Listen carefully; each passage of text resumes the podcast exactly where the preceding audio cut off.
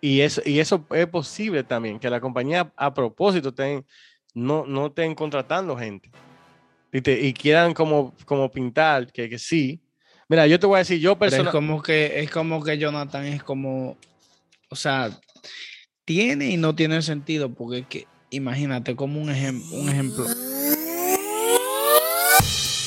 Bienvenidos a Verboladas, un podcast sin guion, informados y enfocados en lo que realmente importa. Hablamos de todo un poco sobre temas interesantes y noticias reales sin los clickbait de los medios amarillistas. Como siempre, sus anfitriones, Max Guzmán, Jonathan Rosario y Elías Plasencia. Señor, ustedes saben, eh, con la raíz de lo que pasó con la pandemia y todo esto, los empleos se vieron afectados. Muchas personas perdieron su trabajo, otras estaban cobrando el desempleo cuando se abrió todo nuevamente, pues, ¿qué pasó? Muchas de estas compañías no recibieron la cantidad de empleados que ellos dejaron ir nuevamente. Entonces ahora hay un récord porque hay muchísimas vacantes, pero no hay empleados. Miren dónde estamos ahora. Y eso ha venido pasando desde el 2020 con la pandemia. Todas las compañías están sufriendo. Entonces, ese es el tema que yo traigo hoy. ¿Qué van a hacer esta compañía? ¿Qué pueden hacer? Porque de que hay vacantes, hay vacantes, pero no hay personas que estén aptas para trabajar o que quieran volver a trabajar. ¿A qué se debe Es que también hay, mucha industria que han, sido más afectadas. O sea, la, industria de, los restaurantes, hospitalidad, eso, eso está terrible. Tú ves aquí o sea, el, mínimo por hora es 10 dólares. Y tú ves que, ponen letrero 25 dólares y es porque nadie quiere trabajar en, una en un restaurante de comida rápida o en ningún tipo de restaurante, porque es que, es que en realidad esos trabajos son, son duros, entonces pagan poco y ahora para conseguir empleados, esa es una forma que la compañía están usando para... para... Pero Ahora bien, yo digo hoy cuando las compañías ya vean que están pagando excediendo el precio de lo que ellos deberían de pagar, ¿qué pasaría? No creo que ellos lleguen a, excederlo. Yo creo que ellos estaban pagándole menos de lo que se merecía la gente y ahora están siendo más justos. Y, además, y eso está afectando la inflación, porque eso está afectando los precios de los productos también. Van ellos van a subir los productos. Claro. Claro. Y tú, tú sabes, yo siempre digo algo que el empleado es quien hace su propio dinero. Sí. El empleado es quien crea el dinero, o sea, quien, lo que él se paga al mes, a la semana o como sea, es el mismo que lo hace. Sí, pero saben que yo estaba viendo los negocios pequeños, estaba viendo la noticia, que los negocios pequeños se están viendo bien afectados por eso. Hay negocios como restaurantes, par acaba de mencionar, que están falta de meseros, porque nadie quiere trabajar en eso, porque son trabajos que pagan muy, muy poco. Y aún así, el que le vaya bien con, con la propina, no lo quieren hacer. Y los dueños de restaurantes se han tenido, para poder mantenerse, han tenido que cortar el tiempo en las horas que trabajan para poder entonces aumentarle un poquito más a los empleados que sí tienen para poder retenerlos. Porque no atraen nuevos empleados, pero entonces tienen que verse obligados a poder retener los pocos que tienen. Porque si no, el negocio se les cae. Está difícil la situación ahora mismo. Yo no sé en realidad qué, podría pasar, pero yo estaba pensando esto. Ahora mismo, como está la situación, la compañía tienen que verse en un modelo en el cual no se preocupen tanto por la experiencia del empleado, pero que busquen más características, que busquen más personas que tengan un buen carácter, que, que por ejemplo, que sean, que sean puntuales, que de verdad les guste trabajar, que sean honestos, porque la experiencia se adquiere con el tiempo.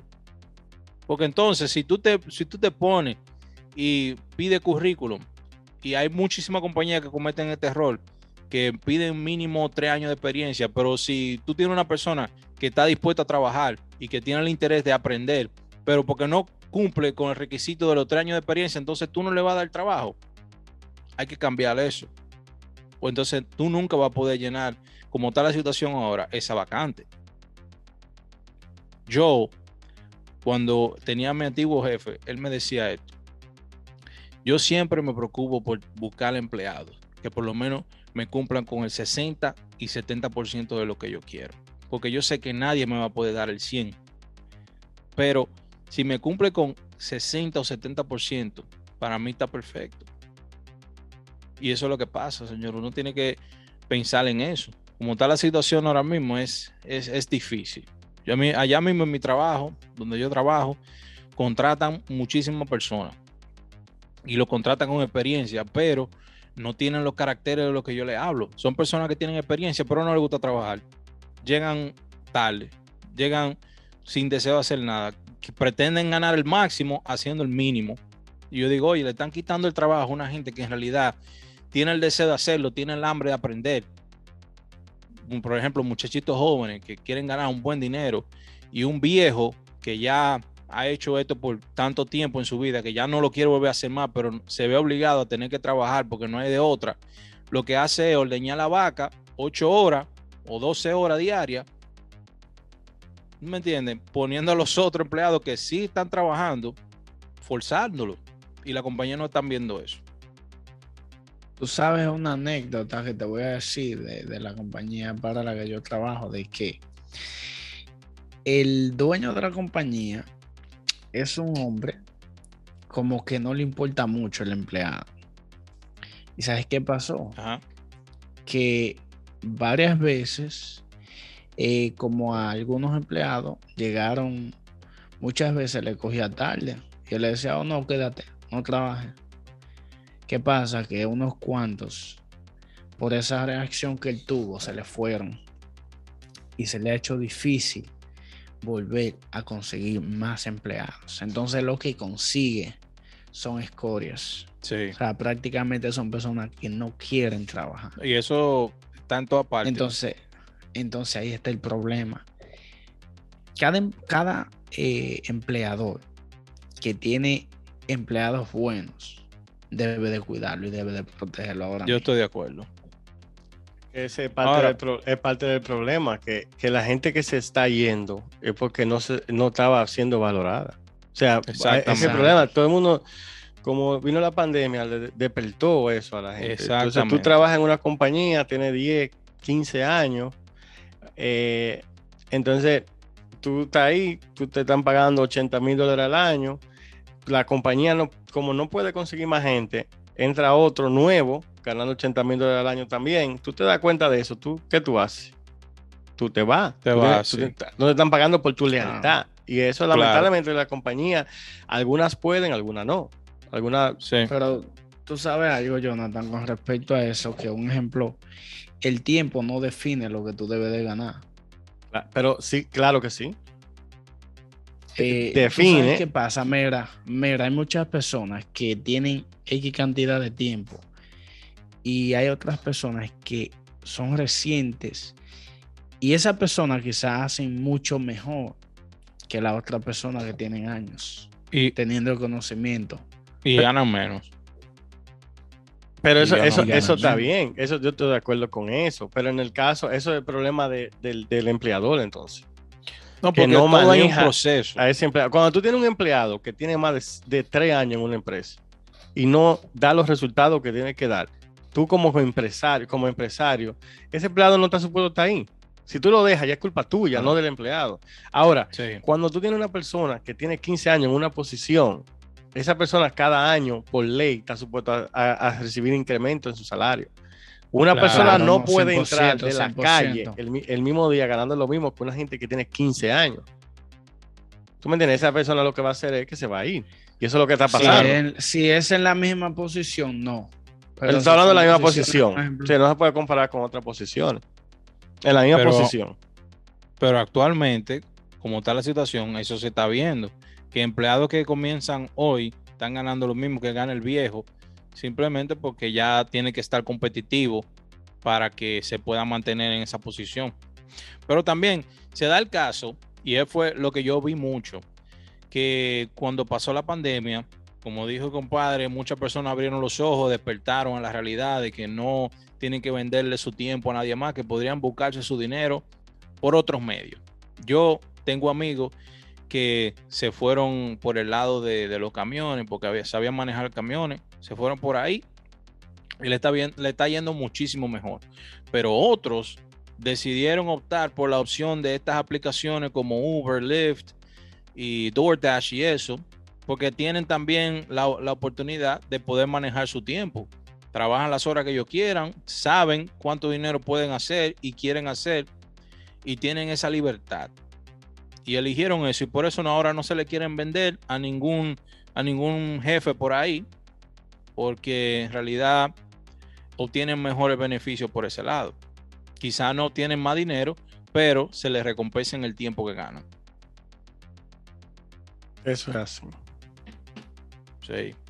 Pero, pero también, ah, eh, eh, ah, yo, estaba buscando una noticia que yo leí recientemente de un, de un high profile del, del, Fed, que él, que él dice que las, las empresas están como usando eso como un, un escudo, usando la que, que, la gente no quiere trabajar, que la gente toque y lo están usando como que la falta de empleados para subir los precios.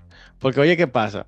Yo estaba viendo un reporte de que las compañías si tú no agregas, si tú, si tú mandas tu resume, tu, tu, tu currículum, ellos no te, te llaman. Ellos si tú no le haces un cover letter, una, una, una carta de, de, de cobertura que, que, que tienes que mandarlo junto con el currículum, ellos ni siquiera te llaman, ni siquiera miran tu currículum. Entonces, hay empresas, supuestamente estaba buscando para encontrar el nombre del señor que estaba hablando, es, un, es un, un, miembro del FED, creo que es republicano, estaba diciendo que muchas empresas lo que están usando eso como escudo para poder subir los precios sin control. Y eso, y eso es posible también, que la compañía a propósito no, no estén contratando gente. Y, quieran como, como pintar que, que sí.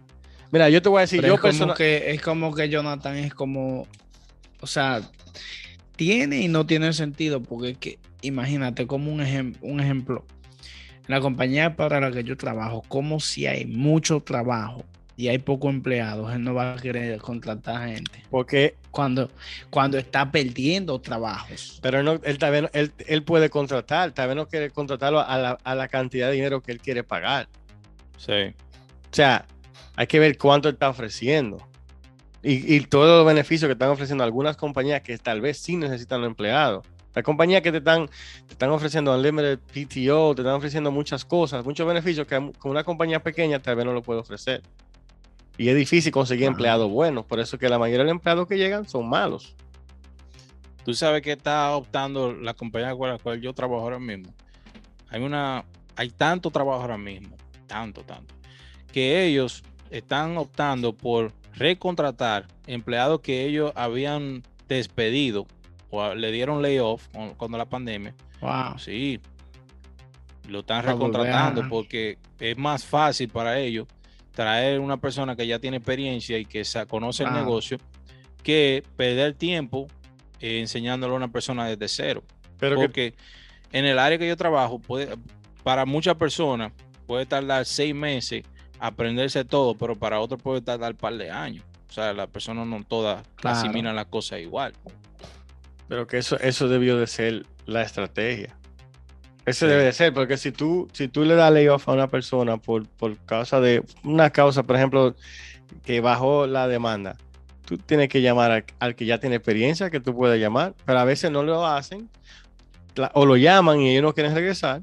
Sí, no, no muchos no quisieron regresar. O prefieren llamar a alguien nuevo que le van a pagar menos tú sabes, tú sabes, que yo nunca le encontré lógica a eso. Un ejemplo, hay un ejemplo, a mí me dieron layoff de una compañía.